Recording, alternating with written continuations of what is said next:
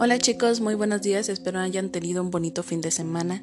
Hoy es 12 de octubre del 2020 y vamos a dar inicio a otro tema sobre la materia de español. Este tema se llama oraciones simples y oraciones compuestas.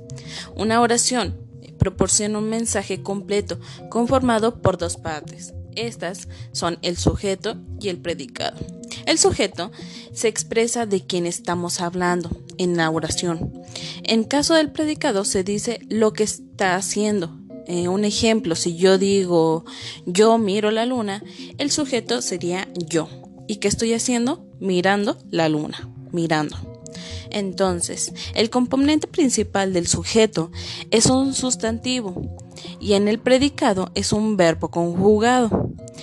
Ahora, la oración simple es la que tiene solamente un verbo conjugado. ¿Sale? La oración compuesta está formada por dos o más oraciones simples, cada una con su este, verbo conjugado. En el caso anterior yo les dije yo miro a la luna. Ahora, una oración compuesta sería eh, dos oraciones simples. Un ejemplo sería yo miro la luna y la noche está despejada. ¿Sale? Entonces ahí se están conjugando o se están observando dos verbos conjugados. Lo que van a realizar el día de hoy es, en su actividad número 5, dice, rodea todas aquellas opciones que correspondan al sujeto de las oraciones que ahí se te presentan. Vamos a empezar trabajando por esta parte de quiénes son los sujetos en estas oraciones. Por ejemplo, la primera dice, Chaplin fue un famoso cineasta. ¿Quién es el sujeto de la, de la oración? ¿De quién se está hablando? Exacto, de Chaplin.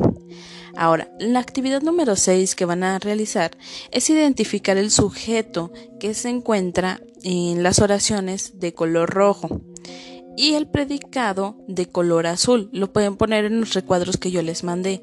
Después este, los pueden anotar, como les digo, en esos espacios de los recuadros. Recuerden, sujeto de azul, eh, sujeto de rojo y predicado de azul. Igual ahí se los explico de mejor manera.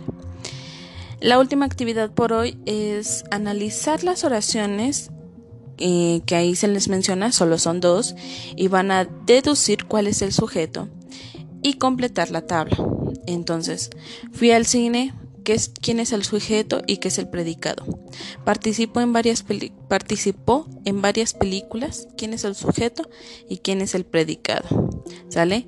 Esta sería la actividad por hoy. Diviértanse mucho y cualquier duda que tengan sobre el tema me pueden mandar un mensaje.